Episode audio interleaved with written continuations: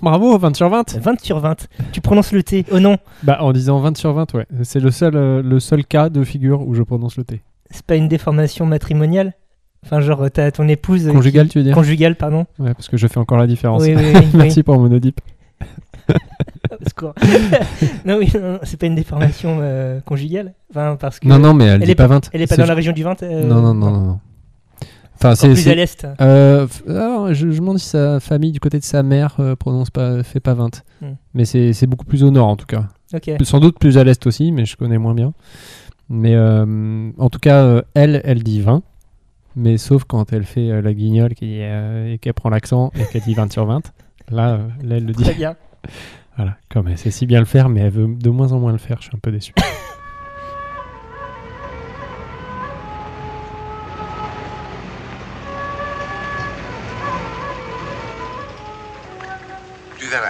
c'est amusant de découper. Ah, Cinq agneaux innocents de présalé du Mont Saint-Michel. euh, un bon cuisinier peut faire Ça, un c'est bon de la bonne viande. Bravo.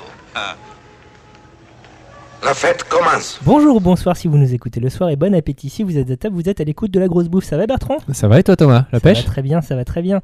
Dis-moi Bertrand, qu'est-ce que c'est que la grosse bouffe? La grosse bouffe, c'est un podcast qu'il est bien à écouter. C'est un podcast sur le bien boire et le bien manger. Et avant que nous annoncions le thème de ce mois-ci, Oui, nous avons une annonce à faire. tout à fait.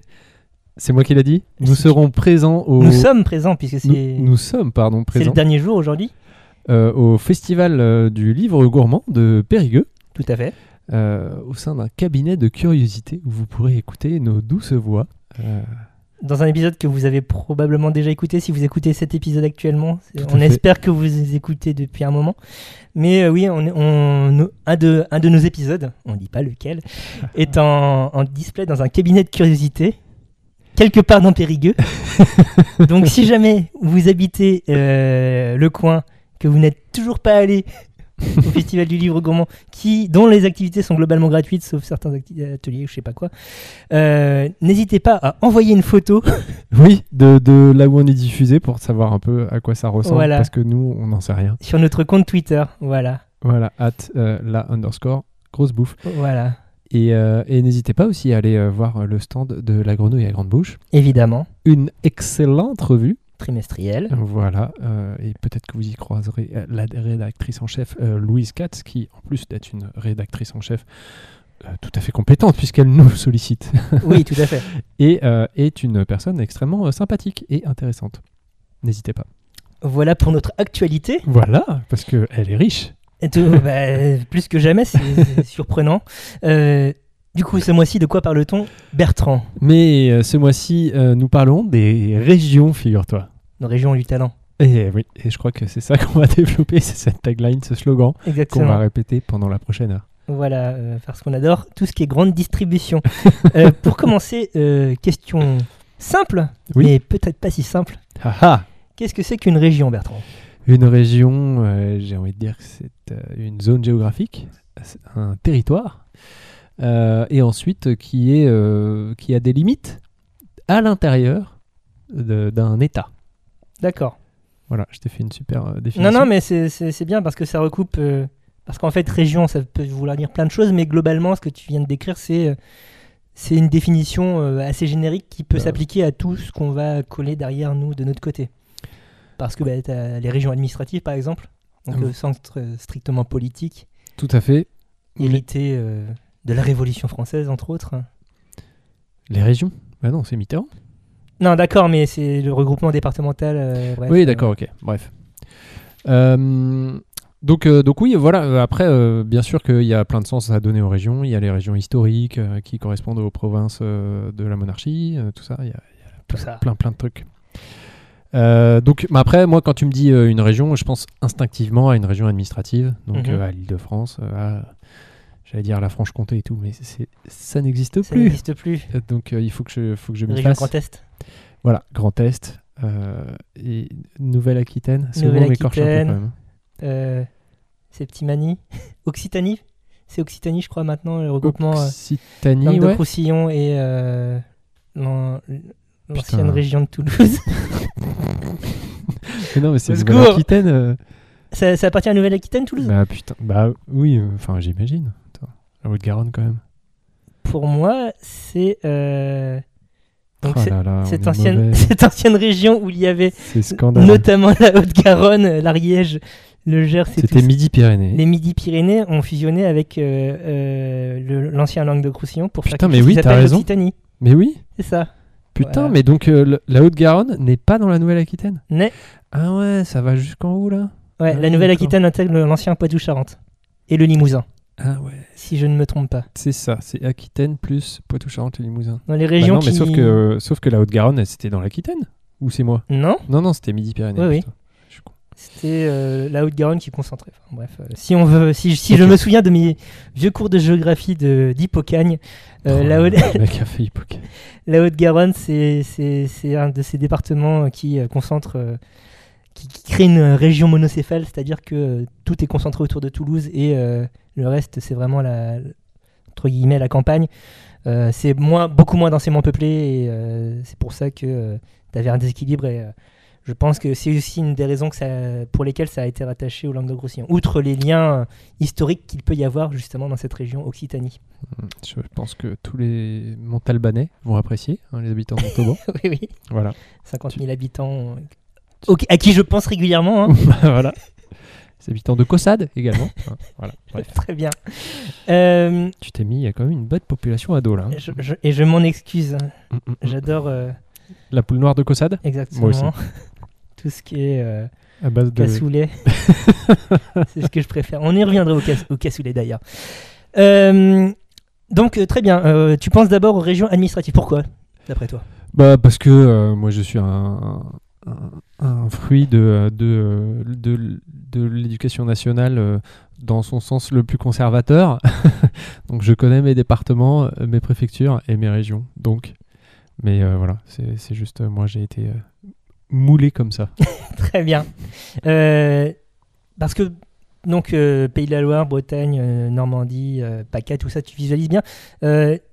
Du coup, à quoi correspondent pour toi les régions historiques? Donc, euh, qui est- enfin, province. Si je te dis Onis, Pays d'Onis ou euh, Rouergue, est-ce que ça t'évoque des choses? Non, bah je, je vois où c'est euh, parce que mais c'est plus récent quoi. Ok. Euh, pays d'Onis, euh, c'est juste parce que euh, parce qu'il y a le Pinot d'Onis, c'est un cépage. et du coup, je vois où c'est. On va, on va voir si je vois où c'est, parce qu'en vrai, je sais pas. Euh, c'est vers Orléans, Vendôme, tout ça? Ouais, c'est dans ce coin du monde. Euh, Eh bien non, pas du tout. euh, je me permets de faire ce petit erratum a posteriori.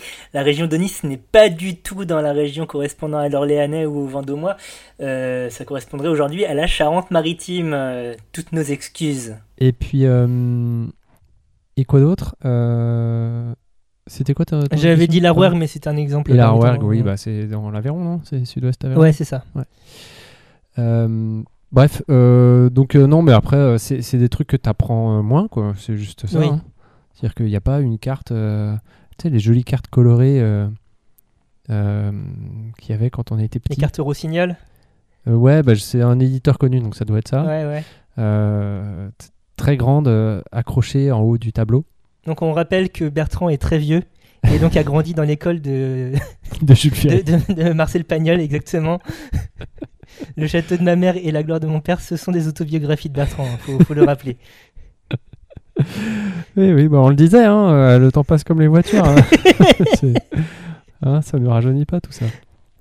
Mais oui, j'ai fêté le bicentenaire de la Révolution pour te donner un peu une idée de mon grand âge. Ah, J'étais déguisé en, En révolutionnaire, euh, ouais, en sans culotte. en sans culotte, Mm. avec un petit bonnet frigé en papier du coup. Tout à fait. Je crois qu'il était en tissu. Incroyable. J'ai pas fait ça parce que j'avais 3 ans. Mais toi, t'avais déjà euh, Voilà. 43 ans. Oui, j'étais animateur. T'étais animateur, voilà. Donc, euh, pas, pas de. Pas de connaissances spécifiques par rapport à, ces provinces anciennes, de- en tout cas de ton côté. Enfin, Pas, Non, pas non, de, pas du tout. pas- pas de trucs inscrits. Pourtant, quand on parle de cuisine régionale, généralement, c'est. Même si euh, ces provinces anciennes, souvent, parfois, se superposent aux régions administratives actuelles, euh, ça va quand même. Enfin, les traditions culinaires locales vont souvent plus faire appel euh, à ces régions euh, historiques qu'aux régions actuelles. Enfin, je pense à la région d'où je viens, qui est euh, La Vendée, ne l'oublions pas. Le de la. Loire de fait, Oui. qui est un, un- un assemblage absurde de départements et de régions historiques. t'as un morceau de Poitou, t'as un morceau de. Enfin, t'as l'Anjou, t'as un morceau de Bretagne Non, mais arrête, arrête. Toujours compliqué ça hein Arrête, arrête-toi ici, parce que ça va mal se passer. Un morceau de, de, de sphère française. Enfin, flashé tous les Toulousains. d'influence pa- Enfin, tous les parisienne. Montalbanais, pardon. Ah non, non, mais je suis partisan de, de la. De, de, de- De la Bretagne libre, t'as non, non, de la Nantes non bretonne, mais euh, il faut, faut intégrer. Si, si tu veux, je te fais un cours d'histoire de la langue gallo et du fait que ce soit une langue romane qui était largement parlée en- dans ce qui correspond aujourd'hui à la Loire-Atlantique et donc probablement au château des Ducs de Bretagne. Euh, et donc, euh, bref, Donc euh, voilà, on, venez de découvrir un des triggers de, de Thomas. La- les Pays de la Loire qui, qui, qui, qui, qui- qui est une région artificielle. Oui. Et dont on essaye de faire sortir une, identité depuis plusieurs dizaines d'années alors que bah, c'est difficile quoi. Et tu me tends une perche que Oui. je vais saisir, Oui, euh, puisque on parle de, de Pays de la Loire ou de Val de Loire, hein, beaucoup dans le vin. oui. Et euh, effectivement, quand on parle de vin, euh, ah, c'est un vin qui vient d'où? Ouais, De la vallée de la Loire. Putain, mais c'est 1000 km, mon gars. Ouais. Ça vient d'où exactement? Bah, la vallée de la Loire. Ouais, bah, donc euh, la vallée de la Loire, c'est donc euh, Saint-Nazaire à, euh, au- au- aux forêts, donc à- enfin vers Saint-Étienne, quoi, pour ceux qui y situent. Donc euh, c'est intéressant parce que là tu soulèves une troisième définition régionale qu'on pourrait appliquer qui s'applique évidemment euh, au vin. Mhm. euh, mais qui pourrait s'étendre à la géologie. Enfin, e- est-ce que, est-ce que les, les régions d'appellation correspondent à un type de géologie spécifique ou pas du tout? Enfin, parce Bah, que ça la, dépend la- lesquels, en fait. la vallée de la Loire, justement, c'est, c'est absurde. C'est juste parce que les, les vignobles sont plantés aux abords de la Loire. Oui, Est-ce que ça prend l'Anjou d'ailleurs en compte euh, tout à fait. C'est tout, euh, toute la Loire. Et même certains de ses affluents. Parce que oui, voilà, du coup, l'Anjou, euh, c'est, enfin, le Maine, ne- c'est pas la Loire, quoi. Bref. Euh, Non, mais et certains de ses ouais, ouais, affluents. ouais. T'as le Loire, t'as euh, t'as le Maine, t'as le Cher, t'as t'as plein de trucs. Du coup, est-ce qu'il y a des points communs entre tous ces vins qui Pas du sont rassemblés sous Alors ce... pour la Loire, pas du tout. C'est-à-dire que ça n'a ça n'a aucune homogénéité. Euh, Il y a des cépages différents, il y a des sols différents, il y a des climats bien sûr différents. Donc ça n'a pas vraiment de sens euh, bien sûr de, de- mettre ça dans le même sac. Le seul, en fait finalement le seul point commun qu'il peut y avoir entre tous ces vins, euh, à part le fait qu'ils sont plus ou moins au bord de la Loire, c'est que bah, du coup euh, ils ont une histoire un peu commune parce que le fait, leur point commun fait que ils ont été transportés et commercialisés via la Loire Mhm. Et donc euh, ils ont connu un peu les mêmes euh, le même sort euh, d'un point de vue euh, renommée internationale ou euh, diffusion ouais diffusion commerciale plus que renommée parce que bah, c'était ça le principal principal moyen de, de transport. Donc pour la Loire en particulier ça explique qu'ils n'ont pas énormément dépassé le, le cadre national euh, ça ne vous aura pas échappé qu'il existe très peu de vins de Loire euh, qu'on- dont le qu'on s'arrache dans le monde entier. Ouais. Euh, Je, je me souviens, donc encore une fois, ce sont mes jeunes années quand je déambulais et j- j'usais mes fonds de culotte à Nantes, à l'université de Nantes. Il y avait une campagne de promotion du muscadet. Oui. C'était c'était le début du renouveau du muscadet. Et euh, les pubs montraient, euh, oui, on le sert dans des bars à New York, etc. Euh, Peut-être qu'il y a un bar à New York qui avait une bouteille de, de, de muscadet en- dans un frigo, quoi, mais effectivement, pour moi, c'est pas. Enfin, euh, même si j'adore le Saumur Champigny et ce genre de choses, je je vois pas ça comme des vins d'export. Non, bah il y en a bien sûr, hein. mais Mm. euh, dis- quand tu compares à d'autres régions euh, au Bordeaux, euh, à la. Bourgogne, à la Champagne, enfin ça n'a pas du tout le même rayonnement, mais aussi parce que justement euh, c'est la Loire n'est pas un fleuve navigable. Euh, Ah, ça ne l'est plus en tout cas. Mais enfin, ça, ça, a longtemps été une ligne de vie pour les gens qui habitent, habitent sur, ces, sur ces rives. Oui, mais tu peux pas transporter des. Enfin, je, je- alors je connais pas tous les bouts de la Loire, mais Mhm. enfin, euh, c'est euh, euh, un fleuve euh, qui a été bordé de canaux parce que justement il y avait des bancs de sable, des îles, des machins, Oui. et que du coup il y avait les, barges de transport étaient plates. Et c'était un problème parce que tu pouvais pas Oui, transporter énormément oui. de, de- de marchandises via la Loire. Et, euh, et ce qui explique aussi que comme c'était un peu galère, ça mettait du temps. et Orléans est devenu euh, la capitale du vinaigre parce que le Mm. temps que le vin arrive à Paris, et ben, il- ceux qui étaient, celui qui était daubé en passant s'arrêtait à Orléans et on en faisait du vinaigre. Donc, euh, je pense que le rayonnement, le- les vins de la Loire n'ont pas eu un rayonnement extraordinaire de fait, du fait que c'était pas, pas hyper exportable, enfin Hmm. pas hyper euh, C'est un axe de communication compliqué. compliqué ouais, de le sortir de la, de la région de production. Ça, j'y suis arrivé. Euh, contrairement au Bordeaux qui avait euh, une voie toute tracée euh, grâce notamment aux Anglais Mhm. Et euh, les le champagne qui était sur des voies, sur des routes euh, bien établies. Les foires de champagne, hein, enfin, il y a des axes de communication et des axes commerciaux qui traversent la région qui font que c'est peut-être plus facile. Tout à fait. Et puis après, bon, l'histoire est un peu différente pour le champagne. Mais bon, bref, tout ça pour dire que euh, le seul point commun voilà, qu'il y a entre tous les vins du Val-de-Loire, finalement, c'est bah, c'est juste le, leur mode, le mode de transport, la Loire, qui était pas ouf.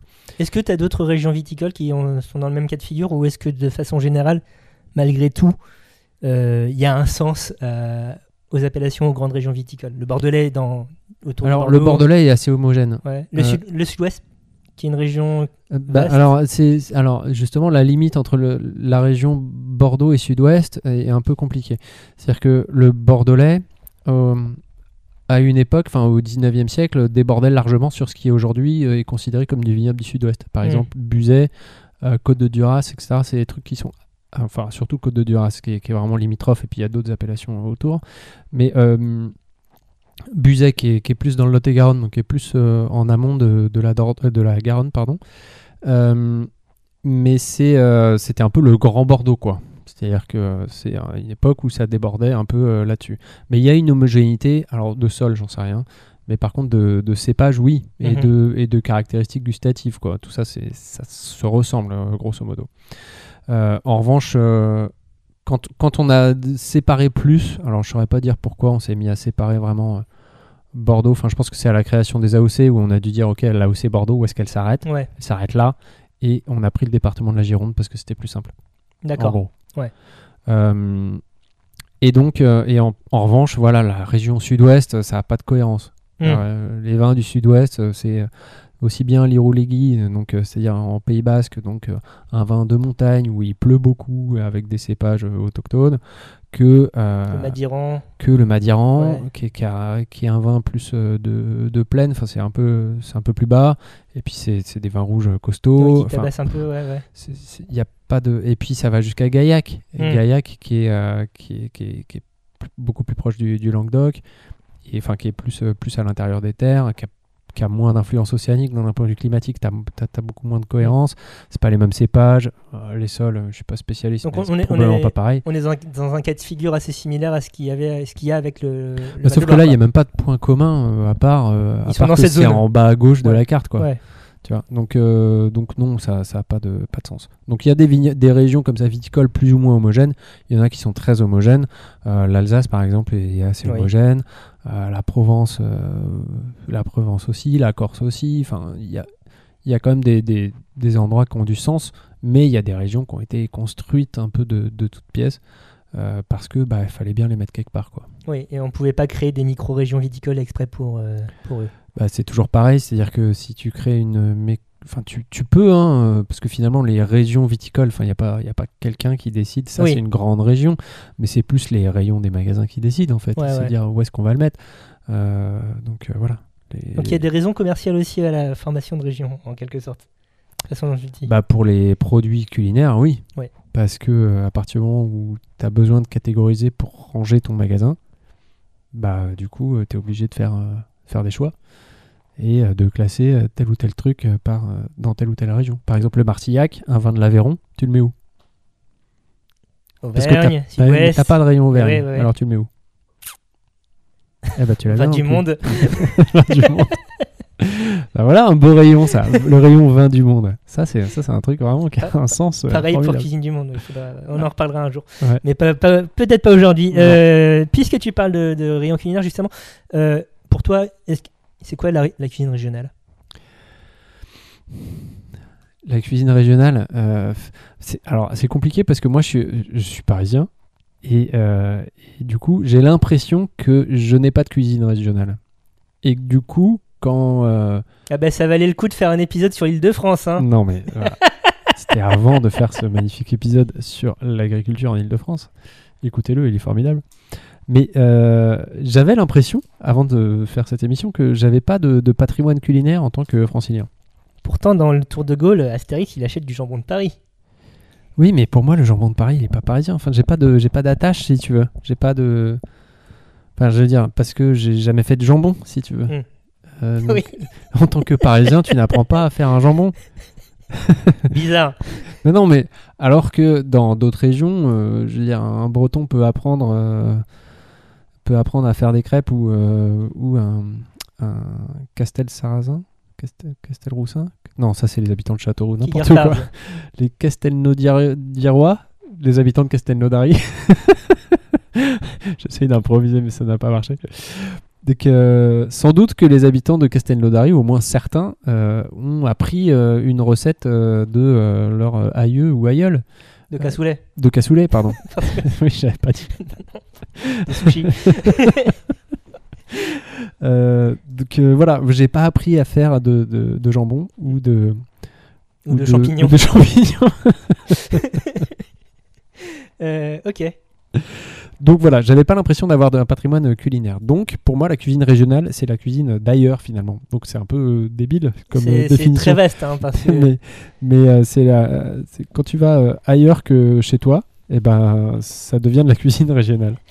C'est intéressant ce que tu dis par rapport à l'île de France parce que, bon, avec nous, nous avons l'ouvrage Comme on dîne chez nous euh, de Mathieu Avanzi et euh, Jean Mata Christol euh, qui euh, revient sur euh, la terminologie de certains plats régionaux, notamment. C'est un, un ouvrage plutôt bien foutu, euh, classé par région historique. Il y a une entrée Île-de-France. On Mhm. pourrait revenir sur l'historicité de la région Île-de-France aussi après parce que euh, tu. euh, tu, tu, tu es viticulteur et ton, ton domaine Tout à fait. ton, ton, ton, ton- vignoble est dans l'appellation, enfin, sous la couverture IGP Île-de-France. Tout à fait. Pourtant, c'est pas strictement parlé en Île-de-France, mais on y reviendra plus tard. Euh, ce qui est intéressant, donc, euh, dans l'entrée Île-de-France, tu as une carte des maraîchers de Paris parce que c'est la grande tendance. Enfin, euh, le chou de Pontoise, en- encore une fois, écoutez notre épisode euh, dédié à l'Île-de-France. Tout à fait. Et tu as une entrée grec ou kebab. Mais oui. euh, Genre, euh, c'est pas, enfin, non pas que c'est, enfin, on- genre c'est un plat francilien. Bah, genre, que- genre c'est un plat francilien, voilà. Bah, bah parce que enfin euh, c'est vrai que quand, quand t'as as, l'impression que ton patrimoine c'est le patrimoine de la ville et ce qu'il y a dans la ville écoutez notre épisode sur la ville c'est tout ce qui tout ce qui est apporté en fait par la population. Euh, donc euh, clairement le kebab. Alors que euh, il y a des kebabs dans toutes les villes de France. Voilà, il y a une cartographie euh, de, de- des kebabs de France et euh, la France est largement illuminée de kebabs. Effectivement, il y a une grosse concentration dans- autour de Paris, mais euh, la répartition de, des, des maîtres kebabiers euh, est euh, assez importante en France. Évidemment, tu, tu peux repérer les, les régions naturelles, genre le Massif central, bon, il y en a un peu moins. Dans les Alpes aussi, il y en a un peu moins, mais clairement la Corse euh, la Corse un peu moins aussi. Mais globalement, euh, une bonne répartition de. C'est pas compliqué de manger Bah, du kebab non ça, En ça France. couvre tout le territoire Voilà. Enfin, je pense qu'il y en a vraiment un par ville quoi voilà. Donc euh, c'est- marrant ce- cette relation de la cuisine régionale par l'absence de cuisine régionale, enfin le ressenti d'absence de cuisine régionale chez toi. D'ailleurs, la, la bah oui mais toi du coup comment tu comment tu le sens quand tu dis cuisine régionale c'est quoi toi Euh, qui viens euh, de- de Vendée, de- encore une fois, on, région, on le on rappelle, euh, c'est compliqué parce que effectivement, j'arrive à, identifier une forme de cuisine vendéenne sans savoir si c'est vraiment une cuisine vendéenne en fait. Euh, les marqueurs, je pense, euh, c'est la cuisine campagnarde quoi qu'il arrive, donc des plats assez roboratifs Mhm. euh, avec euh, ce qu'on ce qu'on trouve dans le jardin à la base. euh, donc, mais t'es citadin ou pas toi? Euh, je viens de La Roche-sur-Yon, donc oui, je suis citadin. Après, euh, mes grands-parents, du côté de ma mère, étaient agriculteurs autour de Fontenay-le-Comte, donc euh, le sud, le sud-est vendéen. Euh, et donc il y a, il y a- enfin, il y a- il y a une forme de tradition quand même de cuisine agricole qui, qui est restée. Le plat emblématique, ça serait la mojette, évidemment, donc le haricot blanc qui bénéficie d'une IGP depuis une dizaine d'années, je crois. Comme le haricot de soissons. Exactement. Oui, comme le lingot aussi, dans le, coco de Paimpol. Enfin bref, il y, a- il y a une multitude de, Coco Le coco tarbet. ouais, aussi. de tarbes aussi. Voilà. Tu as, une multitude de haricots blancs qui ont bénéficié d'IGP ou euh, AOP, dont la mojette vendéenne, que l'on sert avec le jambon vendéen, qui est un jambon, euh, qui est un jambon cru en fait, euh, comme il y en a des centaines dans le monde, je pense. voilà. mais euh, il est de Vendée parce qu'il est fabriqué en Vendée, j'imagine. je, je me suis jamais intéressé à, la, à la raison autre que la localisation de pourquoi c'est un, un produit Bah, spécifique. oui, comme le jambon de Paris. Ah, jambon cuit, hein, jambon de Paris. Bref. Oui, non, d'accord, mais je veux dire, c'est quoi l'identité Je, régionale de ce jambon? Je sais pas. Qui fait qu'il est vendéen ou parisien? Effectivement. Euh, mais donc oui, euh, t'as as, ce côté euh, cuisine paysanne et t'as aussi une influence maritime puisque bon, ça, ça reste un, un département, pas une région, euh, avec une large ouverture, euh, une large façade océanique. Et euh, t'as la pêche à la sardine à, à l'île Dieu, t'as euh, t'as- t'as, euh, une influence charentaise avec le début des éclates, donc la cuisson spécifique des, des- des moules euh, à l'aiguille de pain euh, dans, dans, dans le sud du département. Tu as ce genre de choses qui, qui, qui, qui sont un peu prégnants. Donc, euh, ouais, une multitude d'influences avec, bah, pour moi, le, le symbole, c'est la mojette. hein. Ouais. Euh, mais par extension, euh, je vois pas de cuisine ligérienne, donc des pays de la Loire, en tant que telle. C'est, comme je l'ai dit, c'est une, c'est une région cré- euh, constituée de micro-régions ou de, d'éléments qui devraient appartenir à d'autres régions techniquement. Et bah, chacune a sa spécificité, si tu veux. Mais c'est marrant parce que tu, tu vois, on parle cuisine vendéenne et en fait tu cites les mojettes. Après, influence charentaise. Bon, c'est au bord de la mer, donc il y a un peu de poisson. Mhm. Mais euh, c'est vrai que c'est des ingrédients. euh, Ouais. Du coup, est-ce que ça existe une cuisine régionale, mais avec pas des ingrédients caractéristiques? Hmm. C'est-à-dire euh, avec autre chose que ce qui pousse sur place? Bah, Est-ce que la cuisine régionale est définie par ce qui pousse sur place? Je pense que oui, parce que la, la cuisine régionale, c'est aussi euh, le, le fruit du temps, le fruit d'une histoire. Et donc, euh, ben, euh, même si la cuisine, ça évolue tout le temps et ça va vite, ça va de plus en plus vite aujourd'hui, Mhm. je pense que par le passé, tu avais quand même, euh, quand même des, des, lignes de fond qui font que tu pouvais pas trop diverger de ce que tu trouvais à la base dans les champs ou au marché. Quoi. Ouais, tout à fait. Mais euh, quid des, des régions où il n'y a rien qui pousse? Je me dis, euh, bon, il y a- il y, a forcément euh, toujours pas. une bricole. voilà, ça n'existe pas. Non, par, pas, dans le sud de la Libye. par contre, euh, je, je- non, mais ce que tu dis sur, sur les produits qui viennent pas d'ici, il y a, il y a tout ce qui est produits exotiques, tout ce qui est utilisation des épices. Euh, L'Alsace notamment, euh, qui a une grosse tradition de pain d'épices. Enfin, il y a plusieurs régions en France avec des traditions de pain d'épices. ne nous fâchons pas. Ne nous Reims, fâchons pas, Reims, Dijon. effectivement. Mais euh, comment est-ce que c'est arrivé là? Et ça, il faut remonter dans le temps. Il faut remonter aux foires de Champagne, justement, puisque c'est essentiellement dans le Grand Est. Hmm. Donc le commerce des épices qui vient de Constantinople, qui viennent d'Inde, donc qui, qui traverse littéralement deux continents pour arriver jusque, jusque dans ce qui correspond aujourd'hui au Grand Est de la France, et qui, euh, comme elles sont vendues sur place et donc techniquement moins chères et plus faciles d'accès, vont intégrer plus rapidement les cuisines régionales que euh, en Bretagne, euh, en Gascogne ou en Auvergne. Mais du coup, les biscuits à la cannelle, le vin chaud au clou de girofle, enfin, tous des trucs que tu peux retrouver au, au marché de Noël de Strasbourg, hein, typiquement. Euh, comment on en est arrivé, sans oublier les gingembres, pardon, Oui, oui. euh, comment on en est arrivé au fait que bah voilà, ça, devient le symbole d'une région alors qu'il n'y a rien qui y pousse, effectivement. C'est vraiment que par les routes commerciales ou comment on a réussi à créer en- fait une identité régionale autour de, autour de ces produits-là? Pour moi, c'est ça. Pour moi, c'est le fruit de, de l'histoire commerciale. Euh, Hmm. On, on se posait la question avec euh, un ami qu'on a en commun euh, il n'y a pas très longtemps sur euh, la, la présence des les cannelbröde en Suède. Je crois que c'est ça le nom. Enfin, les, les, les, les roulés à la cannelle. Et tu as, Ouais. aussi les roulés à la cardamome qui sont une institution de pâtisserie depuis plusieurs siècles maintenant dans un Mhm. pays scandinave Où clairement il n'y a pas de cannelle. où clairement il n'y a pas de cannelle euh, ni de cardamome. Et euh, l'explication, c'est que euh, au- euh, dans le haut Moyen Âge, donc au début du Moyen Âge, au milieu du début du Moyen Âge, je dirais euh, 9e, 10e siècle, euh, tu avais la garde varangienne, donc qui, qui était une expédition de La gare de quoi tu dis? Varangienne. Varangienne, ok. Euh, bref, les- ça remonte à l'époque, à l'âge viking, où tu as des, des- des populations nordiques qui se sont déplacées euh, dans, vraiment dans toutes les mers autour de l'Europe et aussi dans le pourtour méditerranéen. Qui euh, ont formé une troupe d'élite à Constantinople, qui était un, enfin, qui est, est toujours techniquement aujourd'hui, enfin, Istanbul, une plateforme commerciale incroyable et euh, déjà à l'époque, euh, donc carrefour entre l'Asie, l'Europe, l'Afrique. On dirait que tu racontes un, un jeu vidéo de civilisation. mais- On dirait, ouais. Et donc, ils sont, ces troupes sont, sont restées un certain temps à Constantinople. Quand elles sont montées en Suède, elles sont reparties avec des épices, notamment cannelle et euh, cardamome, qui, ont été, euh, qui, qui sont rentrées dans le patrimoine gastronomique euh, au fil du temps euh, en Suède. Ok. Donc, ouais, c'est- aussi une histoire d'échange. Mais oui, c'est toujours surprenant de constater que pain d'épices, vin chaud, ce sont des choses. euh, les, les pâtisseries à base de rhum aussi, euh, sur- à Bordeaux, euh, donc dans, dans les cannelés, ou à Nantes, dans.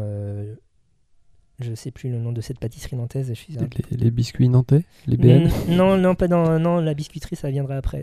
Il y a une explication euh, liée à la région d'ailleurs pour pour on pourrait y revenir. Mais dans le cannelé, tu as euh, c'est toujours parfumé à un peu de rhum. Ouais. Bah, c'est lié à ouais. l'histoire euh, l'histoire de l'esclavage. Enfin, Bordeaux Ah. qui a été un grand port négrier euh, de français. truc en triangle là. Exactement. Euh, et tu as, aussi un lien avec l'histoire viticole de la région, puisque le blanc d'œuf était utilisé pour euh, purifier le, le vin, Pour le collage, ouais. pour le collage du vin. Et donc il fallait faire quelque chose des jaunes. Exactement. Donc du coup, on les intègre dans cette pâtisserie. Donc euh, c'est le fruit, effectivement.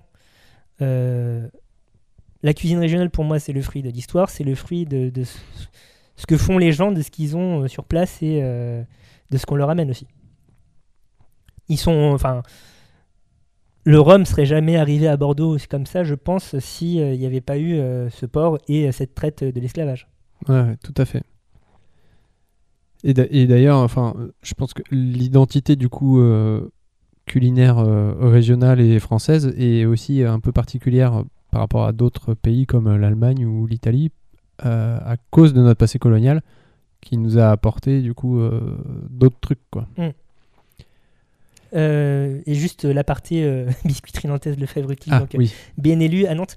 Euh, à Nantes, tu as longtemps eu, enfin, parce que maintenant les industries ne sont plus dans, dans la région, mais tu as eu longtemps eu euh, des industries a- agroalimentaires euh, de la conserverie et euh, du produit sec parce que c'était un port d'où on partait. Et donc il fallait emmener des trucs sur les bateaux. Et donc euh, on emmenait des conserves, on emmenait des biscuits secs. Et c'est comme ça que ça s'est aussi développé. Et en retour, ils recevaient du sucre.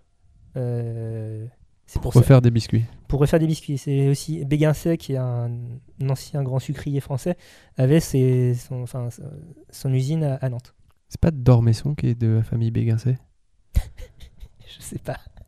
Peut-être. ou c'est plus du sucre daddy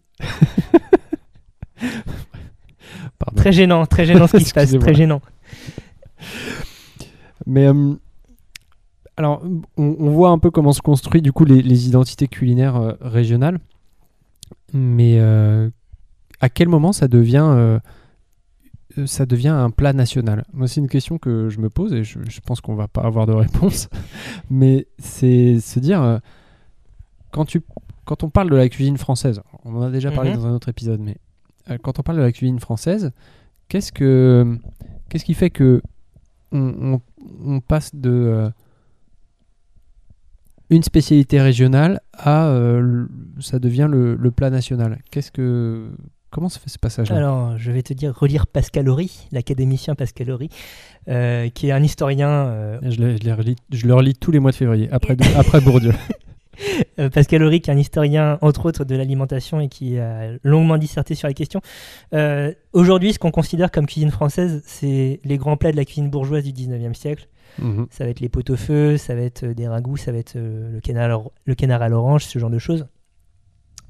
Euh, et on peut retrouver donc euh, les traces. Je pense qu'on peut. Il y a deux pôles en France qui euh, ont cristallisé cette cuisine, euh, cette cuisine bourgeoise française, euh, Paris, parce Mhm. que en tant que capitale et que tu as un effort de centralisation en France depuis euh, François Ier au moins. Euh, la production française va à Paris euh, parce que c'est c'est là qu'il faut euh, qu'elle soit envoyée. Et euh, un autre pôle qui s'est construit un peu plus récemment, je dirais à partir de la fin du XVIIIe siècle, c'est Lyon, qui euh, se trouve euh, sur, euh, qui se trouve à un carrefour en fait. Euh, t'as, t'as le Rhône, la Saône évidemment, donc euh, t'as, t'as cette voie euh, naturelle. Euh, t'as un axe euh, qui, qui, qui va aussi euh, de la Suisse vers, euh, vers, vers, l'ouest, même si bon, t'as le massif central qui, qui bloque, mais euh, Lyon a, a toujours été un, un- pôle aussi d'attraction. Enfin, c'était la capitale des Gaules euh, back in the days. Et euh, Ah oui, puis c'est le début du sillon rhodanien. Quoi. C'est-à-dire Exactement. que, euh, si tu veux aller dans le sud, tu es plus ou moins obligé de passer par là parce que tu es un peu coincé entre les Alpes et le Massif central. du coup, tu as aussi un afflux de, de- de produits qui, qui, qui sont remontés ou qui sont descendus vers Lyon.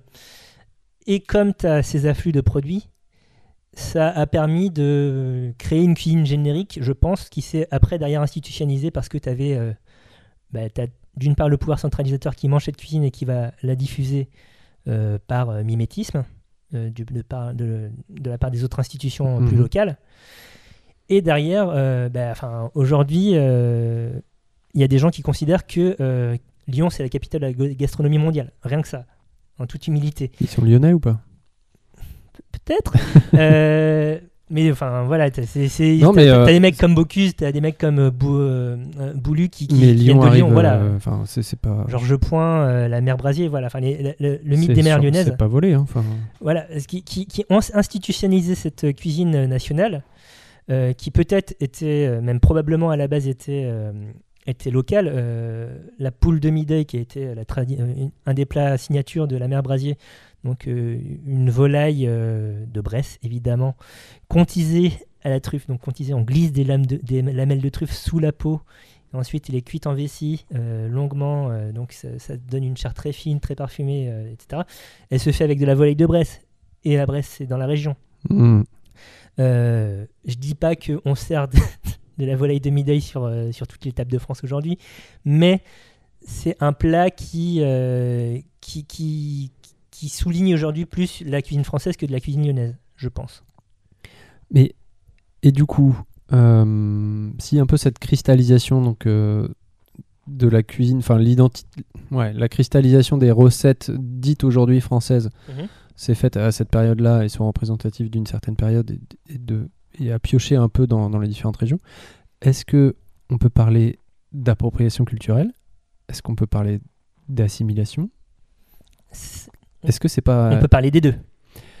Ça dépend de quel côté tu te trouves de, de- de- de- de la barrière, quoi. Est-ce qu'aujourd'hui, on a des exemples euh, flagrants, enfin en tout cas des, des personnes euh, qui revendiquent une certaine cuisine et qui disent on nous a volé notre plat?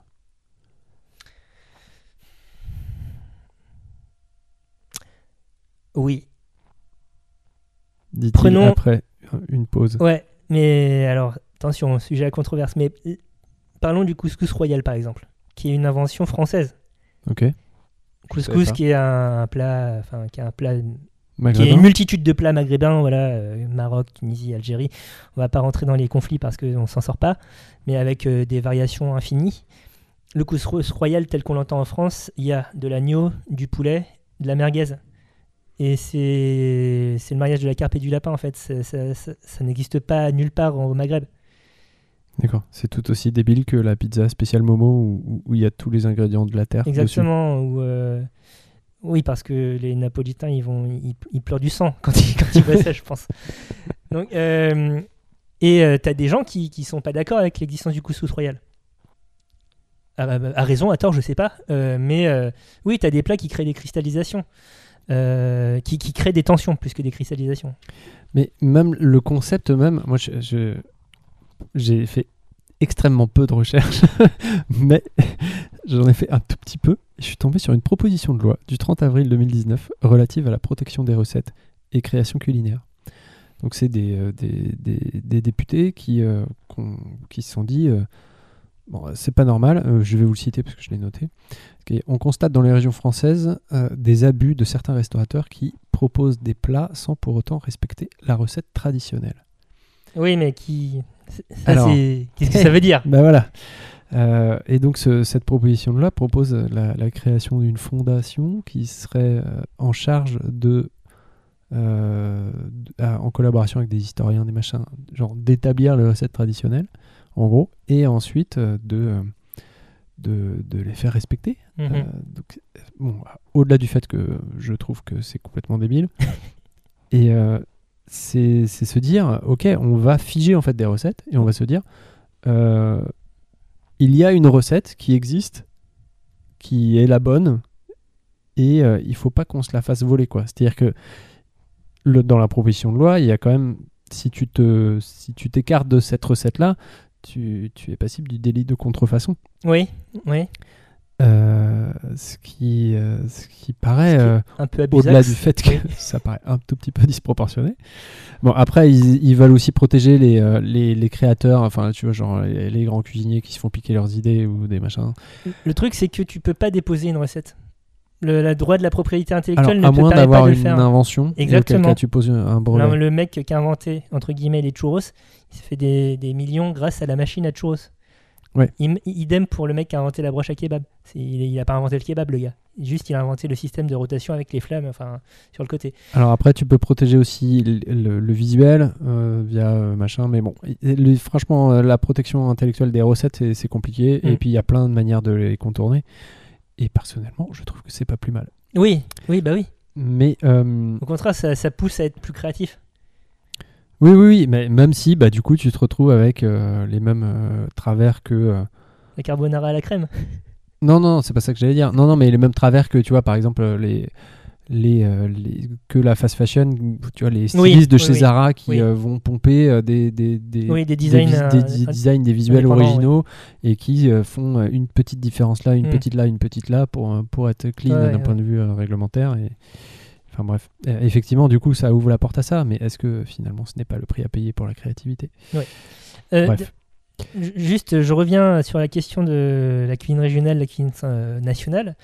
Aujourd'hui, dans la cuisine nationale française, parmi les grands plats, il y a un phénomène qui est intéressant à souligner, c'est le bœuf bourguignon, la quiche lorraine, le pot-au-feu, d'une certaine manière le cassoulet et la choucroute, qui sont des institutions euh, que, que l'on retrouve assez facilement dans à peu près toutes les brasseries hexagonales Mhm. mais qui sont très fortement marqués. Quiche Lorraine, bœuf bourguignon, c'est littéralement dans le nom euh, la région d'où Bah ça oui. vient. Choucroute, indissociable de l'Alsace. euh, cassoulet, indissociable d'au moins trois villes. euh, de ce qui correspond aujourd'hui donc à l'Occitanie. N'est-ce pas? Donc, tu as, eu un phénomène en fait au cours de. Je crois que c'est. Je ne sais plus si c'est la deuxième ou la troisième République, mais en tout cas, euh, après. euh, Bah, Ça peut pas être la deuxième. bah, pendant- Deuxième, c'est 1848, ça a duré un an. ça a duré trois ans, jusqu'en 51. Bref, Ah, pardon. Euh, mais euh, t'as as eu un phénomène où. Excusez-moi, euh, je me suis fait, je me suis fait mais burn. splainé. Je Euh, voulais me la raconter, mais j'avais oublié qui j'avais en face. Euh, t'as, euh, t'as- donc, à la base, les cuisiniers travaillaient de façon privée pour euh, la noblesse. Et donc, c'est comme ça que tu as des euh, veloutés du Barry ou euh, ponta- potage de mes genoux. voilà, Pomme Et- pompadour, mon cul. exactement. Avec la, la, la républicanisation de, de la France, les sont- ont, ont obtenu des appellations plus régionales. Ouais, ok. Euh, on, on parle de caille du, enfin de, de, de caille du Quercy, je crois, enfin des, des trucs comme ça. On- on- c'est la France, c'est le territoire français qui est mis en avant plus que des personnes euh, avec euh, des coiffures pas possibles. Et euh, du coup, C'est bien résumé. du coup, euh, tu te retrouves avec ce bourguignon, cette quiche lorraine, qui ben, sont intrinsèquement liés à leur région, mais qui vont connaître une diffusion parce que va y avoir des migrations vers la, vers la capitale, euh, parce que va y avoir une diffusion euh, avec les axes commerciaux, parce que tout simplement, euh, c'est des préparations qui, qui sont aussi communes à d'autres régions, mais qui n'avaient pas spécialement de nom, et donc du coup, on va reprendre. Et je pense que c'est aussi comme ça que tu as ce, ce patrimoine culinaire national qui vient de régions qui s'établit. Après, j'ai pas parlé de la choucroute et du cassoulet parce que c'est d'autres problématiques. C'est juste, euh, c'est des plats de brasserie quoi pour moi, euh, roboratifs et pas trop compliqués à préparer. Je sais pas. Non, le cassoulet, ça a l'air d'être l'enfer. Oui, non, euh, j'en ai fait une fois, c'est vrai, c'est l'enfer. Ah bah voilà. bah, moi, j'en ai jamais fait parce que ça avait l'air d'être l'enfer. Mais ouais, euh, t'as, t'as- t'as ces classiques qui, euh, même s'ils sont attachés d'abord à une région, sont devenus de fait des, des plats nationaux. Et la- et et il y a aussi des plats régionaux qui restent pour toujours régionaux. Ouais. C'est-à-dire que personne va dire que la galette saucisse c'est un plat français. Ouais. Après les Bretons ils sont, ils sont spéciaux C'est des gars un peu spéciaux. Je le sais. La moitié de ma famille est bretonne, j'ai le droit. Euh, mais ouais, c'est pas simple. La réponse, c'est pas simple. Après, pour, pour conclure et faire une conclusion intelligente, euh, j'ai lu dans, euh, dans l'exotisme culinaire de point essai sur les saveurs de l'autre par euh, Faustine Régnier, euh, docteur en sociologie, qui a écrit un très gros bouquin euh, sur le sujet. Enfin, c'est un très gros bouquin. Et qui a dit euh, qu'en gros, que l'appropriation sociale de l'altérité se révèle à la fois une réduction et une reconnaissance de la différence. Vous avez 4 heures. C'est le résumé de son bouquin de 300 pages. Euh, non, mais bon, euh, voilà, c'est simplement pour dire que ça peut être. euh, Il y a du bon et du moins bon, et que bien sûr que réduire la Lorraine à sa quiche, c'est triste, Mm. mais au moins on parle de la Lorraine. Donc euh, il faudrait un petit peu qu'ils arrêtent de se plaindre. Hein Non, mais au moins on reconnaît. Non, mais c'est quelque part reconnaître le- leur identité. Et euh, Une partie de en l'identité culinaire, ouais. en ça, ça, ça- ça peut être positif. Oui, oui. Je vois ce que tu veux dire. Euh, dernier point, donc on a parlé de région, on a parlé de d'État, de niveau national. Élargissons encore le spectre euh, en parlant de cuisine internationale. Car oui, on a des parties. Vous avez noté que notre, ouais. notre propos est très structuré. Ouais, c'est toujours, c'est toujours comme ça. hein. On le répète, hein, mais Le boulot, le boulot, le... toujours très organisé, voilà, c'est ça. Euh, parce que, bah, évidemment, il n'y a pas qu'en France qu'il y a des cuisines régionales. Tout à fait. Ça ne m'a pas échappé Il y, en a, tout cas. il y a- il y a même, enfin, c'est même encore plus sensible, je pense, dans les pays euh, fédéralistes, donc qui n'ont pas d'é- d'État centralisé. Euh, la cuisine italienne, a- il n'y a pas une cuisine italienne en fait, euh, à part peut-être via les pâtes et les pizzas. Mais même dans ce contexte-là, les sauces vont changer et la pizza, les Napolitains diront non, c'est que dans le sud de la botte. Qu'est-ce qui fait, d'après toi, qu'aujourd'hui on trouve facilement, dans les grandes villes en tout cas, des restaurants de cuisine du Sichuan, euh, des restaurants de cuisine de Shanghai. Donc là, je parle de cuisine chinoise en général, quoi, mais des restaurants de cuisine régionale chinoise. Mais tu trouves qu'on en trouve facilement, toi? À Paris, ouais, en tout cas. Et euh, dans les grandes villes aussi, ouais. Bah après, euh, moi, je, moi, je suis pas, pas forcément le bon public parce que je suis pas. je, je suis assez chauvin en, manière gast- en matière gastronomique et, euh, et je, je me suis pas vraiment penché euh, sur, sur- les cuisines régionales d'autres pays. Euh, mais ça me paraît pas si évident que ça, quoi. Que, que tu trouves. Non. euh, Mais c'est plus facile qu'il y a 15 ans. Alors sans doute, mais est-ce que vraiment Paris c'est le bon exemple? Parce que j'ai l'impression justement, euh, comme parce que je pense être un bon exemple du français moyen, euh, euh, j'ai l'impression qu'on est assez, assez chauvin et que du coup on, on s'intéresse assez peu à ce qui se passe ailleurs. Tu le sais très bien puisque tu, à chaque fois qu'il y a une saison de Top Chef, tu hurles sur Twitter que euh, les candidats ne connaissent rien en dehors de nos frontières et sont vraiment des gros boulets puisqu'ils pensent qu'en Asie, on mange du riz, pour Avec schématiser un du peu, bouillon, le fameux bouillon asiatique. le fameux bouillon asiatique. Voilà. C'est un autre trigger de Thomas, n'hésitez pas à le déclencher quand vous voulez. Euh, donc euh, c'est juste que, voilà, moi je suis pas, je suis pas un bon exemple, mais ça m'a par exemple, euh, c'est vrai que c'est surprenant qu'on ne trouve pas de... Enfin, moi j'ai l'impression qu'on n'en trouve pas de, euh, de restaurants euh, régionaux italiens qui, qui est plus proche de nous. euh, Enfin, c'est-à-dire qu'on trouve Alors des que- restos italiens. On alors trouve que l'Italie est composée, ou, euh, voilà. ou des pouilles. Ou Alors que de- l'Italie, c'est une, euh, une somme de cuisine régionale. Ouais, tout à fait, ouais. Donc euh, voilà. Mais on trouve, euh, donc tu dis des, des restos de région euh, asiatique, enfin, de région chinoise, Chinoise. pardon. Euh, après, je pense que, en fait, la Chine c'est tellement grand et avec une identité culinaire tellement euh, bah, variée que, euh, enfin, euh, heureusement, euh, et que c'est c'est euh, enfin, ça serait, c'est impossible de faire de la synthèse. T'en, t'en as déjà parlé dans, dans, dans un autre podcast que, en fait, suite aux vagues d'immigration, ce qu'on appelle les traiteurs asiatiques euh, venaient en fait un peu tous de la même région Mhm. et que du coup euh, représentaient en fait une cuisine régionale. Mhm. Qui s'est adapté en plus au palais euh, français? Oui, oui, qui a ensuite a été adapté. C'est de quelle région d'ailleurs? C'est essentiellement du sud, donc. euh, La région de Canton T'as t'as Canton, t'as le, le Hunan aussi, si je me trompe pas. Enfin, voilà.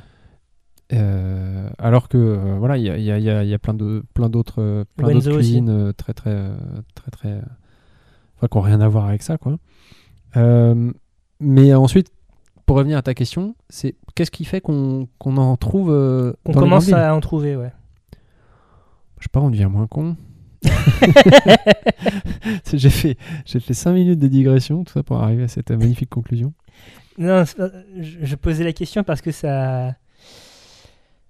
Je pense qu'il y a aussi une, euh, une question de soft power. Euh, Ah ouais alors je sais, je pense pas que ce soit euh, le régime de Beijing qui, qui, c'est qui- le qui ré- dirige, qui dirige le les, compte Twitter dans l'ambassade de Chine.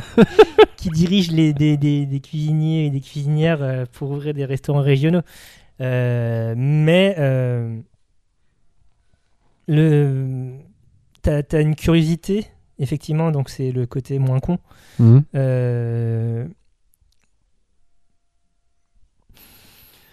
Je sais pas. Est-ce que, mais est-ce que vraiment, si c'est du soft power, euh, Ouais. moi j'ai pas l'impression que euh, c'est le euh, la, la volonté du pouvoir euh, Non. chinois de démontrer que euh, la Chine est faite de plein d'ethnies différentes Mm, mm. et Oui, non. je suis pas sûr que ça soit Non. le délire. Donc donc après, bah je sais pas. Après, peut-être que la Chine c'est pas un bon exemple, mais en tout cas. C'est vrai que tu, tu, tu vois de moins en moins de traiteurs asiatiques, Mhm. avec des R guillemets. Tu vois plus de restos euh, coréens ou thaï ou euh, machin. Oui, Et c'est déjà. il y a déjà déjà un une, première distinction qui se fait, euh, effectivement, les fameux restaurants sino-vietnamiens, thaïlandais qui. D'ailleurs, par exemple, ils se sont deviennent- calmés sur les sushis. Bon, après, c'est les de. Oui, il oui, y a oui, plein, oui. plein de restos qui, historiquement, euh, faisaient plus euh, du bœuf aux oignons et des riz cantonais qui sont mis à faire des sushis. Euh, là, on en voit moins maintenant, quoi. Ouais. Ouais, ouais, ouais. Parce que effectivement, oui, non, c'est comme tu dis, euh, je pense que les gens sont moins cons, sont plus curieux. euh, Bah, mieux renseignés aussi. mieux rense- probablement mieux renseignés, euh, plus voyagé. Et donc, commencent à apprendre à distinguer la cuisine cambodgienne de la cuisine laotienne, de la cuisine vietnamienne, de la cuisine thaïlandaise. Euh, Mais comme tu- on voit émerger des restos euh, vénézuéliens Ouais. ou euh, colombiens, etc., c'est Mhm. un peu pareil pour, pour l'Amérique latine où euh, c'était euh, c'était quand même un grand flou tout ça. quoi. euh, ouais. Un Si- truc qu'on voit pas trop, par contre, euh, c'est euh, pour le continent africain, euh, à part euh, la cuisine du Maghreb, L'Éthiopie un peu. il y a l'Éthiopie, mais à part ça, T'as- ah, t'as t'as des, t'as des restos euh, d'Afrique subsaharienne, mais euh, j'ai pas l'impression que c'est hyper, euh, Mm, hyper identifié. Je Oui. me trompe peut-être. Non, non, hein, mais- non, t'as t'as raison. Euh, c'est en, en progrès, c'est en cours, je pense. Mm. Euh, bon, là, encore une fois, on va revenir à notre, notre point de vue extrêmement francilien. Mais tu as de plus en plus de, de tables sénégalaises, maliennes qui s'ouvrent à Paris et autour, en petite couronne. Donc je pense que tu as un processus qui est, qui est en, qui est en train de se faire. Euh, parce que tu as aussi des gens qui viennent de ces pays qui, qui intègrent euh, aujourd'hui des écoles de cuisine et qui, euh, bah, parce qu'ils ont reçu ce cursus classique euh, pesant français euh, de base, ont la légitimité euh, d'avoir des restaurants entre guillemets respectables, alors que tu as des cantines euh, sénégaliennes, euh, etc., qui existent depuis des- des années euh, autour de Château d'Eau, notamment dans le quartier de Château d'Eau à Paris. Enfin, c'était pas du tout compliqué de trouver un bon poulet yassa. Mais euh, parce qu'ils vont euh, venir auréoler de, de cette validation euh, formée par Ferrandi, formée par, Par Cordon- blancs. par, par Cordon Bleu, par, formée par Bocuse, par des blancs donc, qui, qui fait que voilà, ça, ça donne une respectabilité entre guillemets, avec tous les guillemets qu'il faut mettre autour de respectabilité, et donc un début de reconnaissance de cette cuisine derrière. C'est terrible, hein, mais euh, voilà, ça, ça passe aussi par là. C'est la classe dominante, mon gars. Ouais, exactement. Euh, on reste, on, on est- on a été très français. Peut-être que si on décale notre point de vue euh, aux États-Unis notamment, encore une fois dans les grandes métropoles, ces cuisines régionales dont on parlait, donc régionales italiennes, régionales chinoises, régionales japonaises, même régionales dans des pays avec une notoriété culinaire forte et donc euh, aussi euh, une régionalisation assez identifiable et peut-être plus prégnante. Bon, d'une part aux États-Unis parce que tu as aussi une forte migration ita- italienne qui vient de tout le pays et donc euh, même si tu as une cuisine italo-américaine un peu homogène qui s'est créée, malgré tout, tu as des descendants qui restent attachés aux régions d'origine et qui, au fur et à mesure, ont ouvert des restaurants siciliens, calabrais, vénitiens, toscans. Je pense que c'est plus simple de manger toscan à New York qu'à Paris, ce qui est assez, euh, assez paradoxal en fait. Et idem euh, pour euh, la Chine, idem pour la Thaïlande, idem pour le Vietnam aux États-Unis. Peut-être parce que c'est aussi un pays avec moins d'attaches, avec une- un patrimoine culinaire, un patrimoine gastronomique moins figé, moins ancré que chez nous.